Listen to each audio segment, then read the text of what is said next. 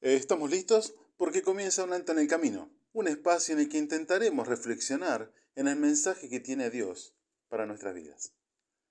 La conversación se repite a diario, el mismo tema, la misma queja. En los ojos se refleja tristeza, preocupación y hasta bronca. La situación del país, de la sociedad, no es la ideal. La economía, la inseguridad, los principios morales que están en franca caída, y el tema se repite una y otra vez en todo lugar donde se reúnen dos o tres personas. Las elecciones.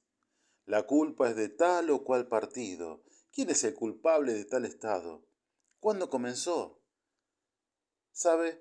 Muchas veces el árbol nos tapa el bosque. ¿Escuchó alguna vez? ¿Alguna vez se encontró en esa situación de estar tan cerca de un árbol que no puede ver el bosque en su, su totalidad? Solo Solo es cuestión de dar unos pasos hacia atrás, alejarse del árbol y ver el bosque.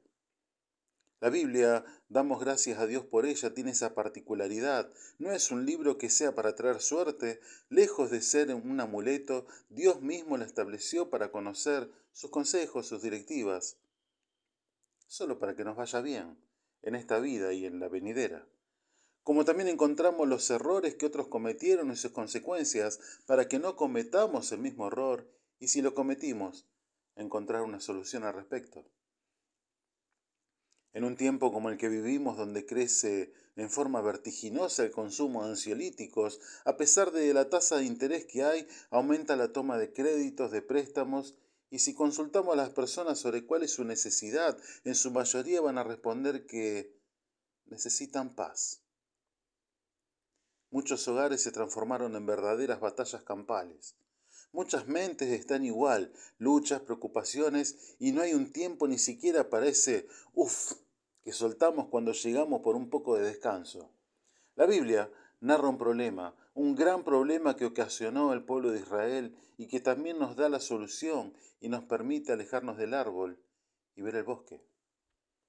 Dice la palabra de Dios que el pueblo de Israel acude a Samuel, el sacerdote por esos tiempos, y le dicen, constitúyenos ahora un rey que nos juzgue, como tienen otras naciones. Esto lo puede encontrar en el primer libro de Samuel, capítulo 8, versículo 5.